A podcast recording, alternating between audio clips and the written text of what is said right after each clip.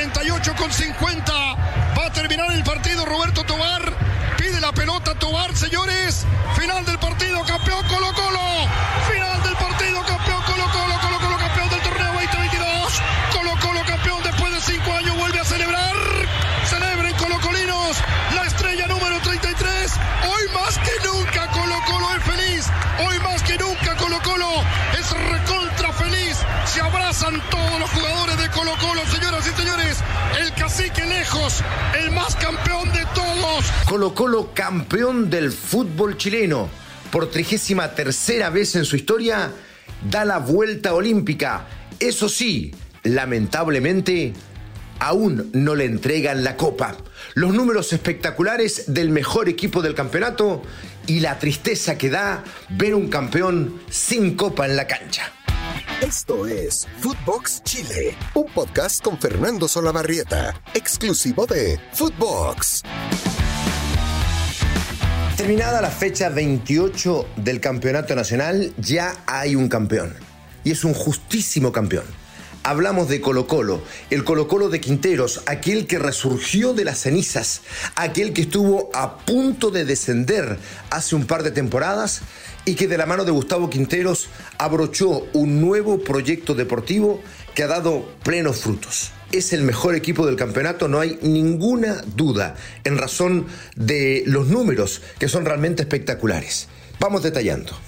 Tras 28 fechas, Colo Colo registra 17 triunfos, 8 empates y 3 derrotas. Un 70.2% de rendimiento, aun cuando faltan todavía dos partidos. Es la mejor delantera del campeonato y la mejor defensa del torneo también. 51 goles ha anotado y solo ha recibido 16. De local suma 10 triunfos sin 4 empates, único invicto en esta condición. De local ha recibido apenas 4 goles, ante Audax, la U, Cobresal y Curicó Unido.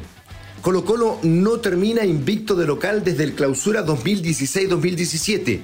Aquel campeonato se jugó entre febrero y mayo de ese año, del 2017, cuando en siete partidos eran campeonatos cortos. En siete partidos ganó cuatro y empató tres.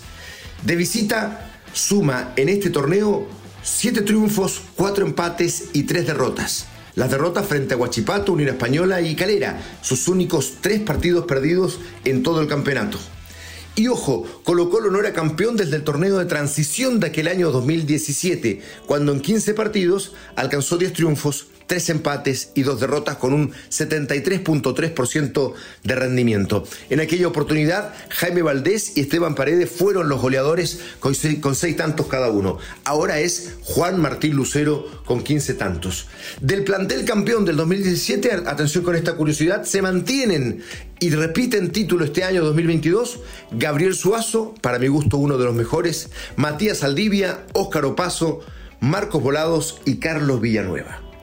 Ahora, este título es logrado en provincia, en Coquimbo. Ya decimos, y vamos a contar el contexto, gana Colo Colo por dos goles a cero, pero eh, sin hinchada visitante, o sea, sin hinchada de Colo Colo y sin entrega de copa. Bueno, había ocurrido que Colo Colo ganara el título antes en eh, cinco oportunidades. En Concepción, empatan con Guachipato 1 a 1 en la penúltima fecha. En Coquimbo en el 91 con una historia muy particular donde tampoco recibió la copa, pero por una situación completamente diferente. Fue 0 a 0 frente al Coquimbo de Zulantay, que iba segundo en el torneo en aquella época. En Valparaíso el 2015, en aquel triste partido que debió ser suspendido por una batalla campal de los hinchas en medio del campo de juego el 2017 en Concepción, eh, cuando otra vez eh, enfrentando a Guachipato lo vence en la última fecha y finalmente en esta oportunidad cuando termina derrotando por 2 a 0 a Coquimbo Unido. Un justísimo campeón en razón de lo que hizo durante el año y también lo que hizo durante el partido. No jugó un partido brillante. Coquimbo tiene muy poquito que, que poder oponer a un rival como Colo Colo y terminó llevándose el partido igual un, partido donde empezó a ajustar piezas, como lo venía haciendo en los últimos partidos del campeonato, ya sin eh, lo brillante que fue Colo Colo las primeras fechas, pero sí eh, dosificando, modificando piezas, haciendo lo justo y necesario. Hubo varios partidos ganados por 1 a 0. Por tanto, yo digo que este, este campeón no basa su poderío solo en lo ofensivo, o, más bien su, su, gran poderío no está en lo ofensivo, está en lo defensivo. Porque si bien es el equipo con más goles en el torneo, 51, convengamos que la cifra que realmente impresiona es la cifra defensiva. 51 es un buen número para hacer goles, pero no es un número extraordinario. En cambio, haber recibido solo 16 goles es realmente espectacular. 14 veces Brian Cortés entregó su valla invicta. Hay que remontarse hasta el campeonato de 1987 con esa católica invicta en el torneo que solo recibió 16 goles terminado el torneo. Hasta ese campeonato, o sea, hay que remontarse 35 años en la historia para encontrar a un campeón que tenga esa cantidad mínima de goles recibidos. Por eso digo que contra la historia, definitivamente, este Colo Colo pelea mano a mano con los grandes campeones en el aspecto defensivo, no tanto en el aspecto ofensivo. Pero igualmente fue el mejor equipo del campeonato. Vuelvo al proceso de Quinteros, a este concepto. A él lo traen en el año 2020 para sacarlo del descenso, ¿no? Lo termina haciendo, pero la verdad es que él no llega sobre el final del campeonato y termina salvando a Colo Colo de la manera que pudo, a través de ese partido por la permanencia frente a la Universidad de Concepción. No, no, no, no. Él llegó en la fecha 14 14 de 34 fechas que duró ese campeonato y no lo pudo sacar nunca del fondo.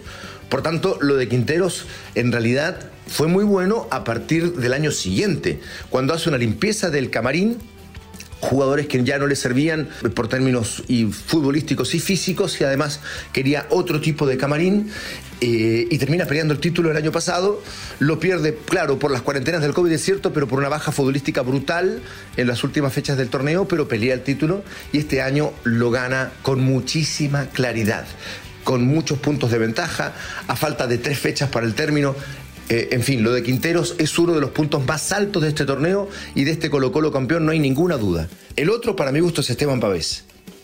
La mejor figura de este Colo Colo campeón.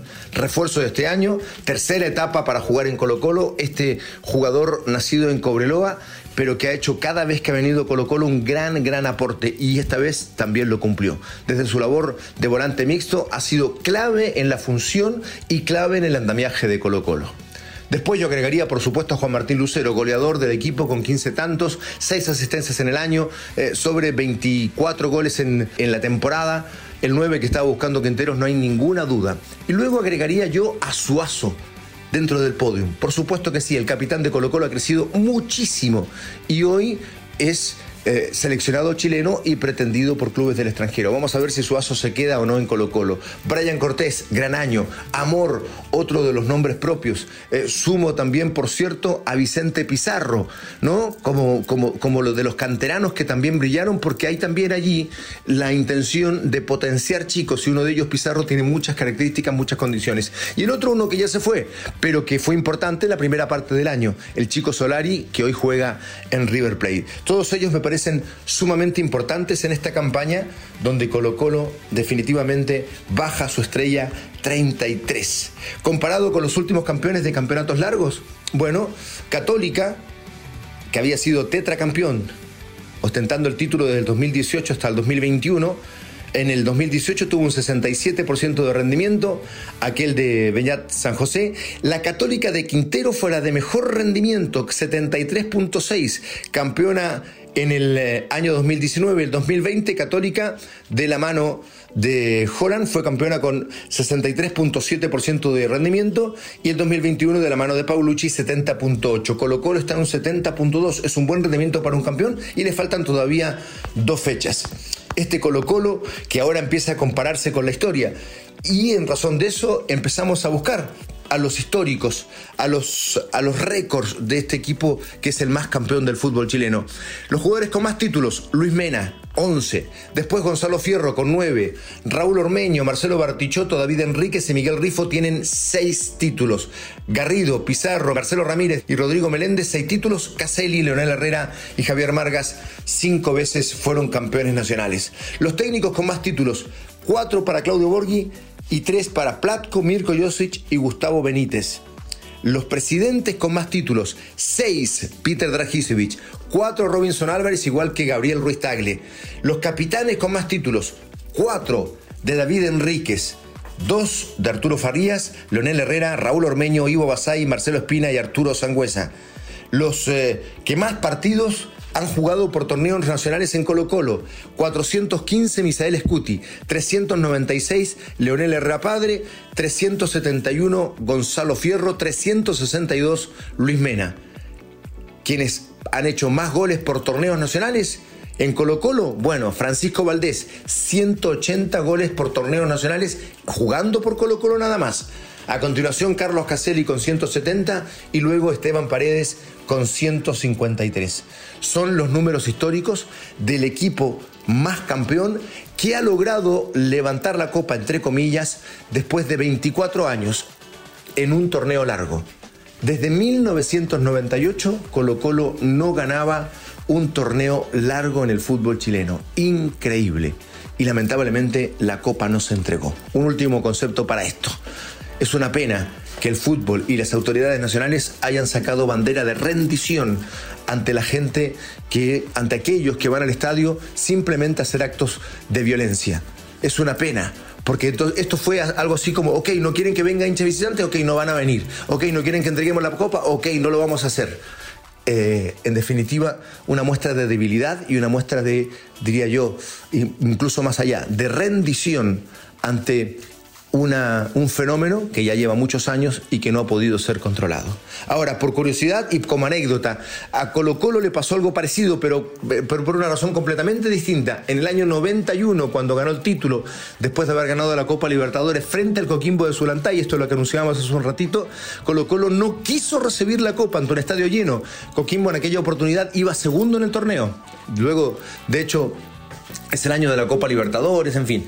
Eh, bueno, segundo en el torneo, iba Coquimbo, fue un partido muy peleado, 0 a 0, termina el partido, los jugadores de Colo Colo salen corriendo, bajan los dirigentes del NFP en conflicto en aquella época con los, con los de Colo Colo, con los dirigentes colocolinos, y quieren entregar la copa, pero no hay, no hay nadie, no existe un jugador dentro del campo de juego, van al camarín, tocaban la puerta, no les abría nadie, finalmente la copa la dejaron allí, afuera de la puerta del camarín. Los jugadores se fueron, porque lo que querían era festejar con su público en el Estadio Monumental y querían que la copa se la entregaran una semana después. Esa era la razón. Pero de cualquier manera fue una falta total de respeto. Finalmente la copa la toman los carabineros y son los que la llevan a Santiago para después, bueno, sea, para que, bueno, luego sea entregada efectivamente en el Estadio Monumental. O sea que esto ya había ocurrido, pero por una razón muy distinta. Al margen de esta situación fea que efectivamente mancha, entristece, eh, quedémonos con lo positivo. Con este Colo Colo nuevamente campeón, el mejor equipo del campeonato, no hay ninguna duda, y que ojalá la proyección que haya respecto de este equipo para el próximo año sea de eh, hacer un proyecto competitivo a nivel internacional. Es el gran paso que falta para Colo Colo y para el fútbol chileno. Felicitaciones a la institución, a los dirigentes, al cuerpo técnico, a los jugadores y sobre todo a la gente de Colo Colo, a los hinchas eh, a lo largo de todo el país que celebran esta estrella, la número 33 en la historia de Colo Colo. Que tengan una hermosa semana. Esto fue Footbox Chile con Fernando Solabarrieta, podcast exclusivo de Footbox.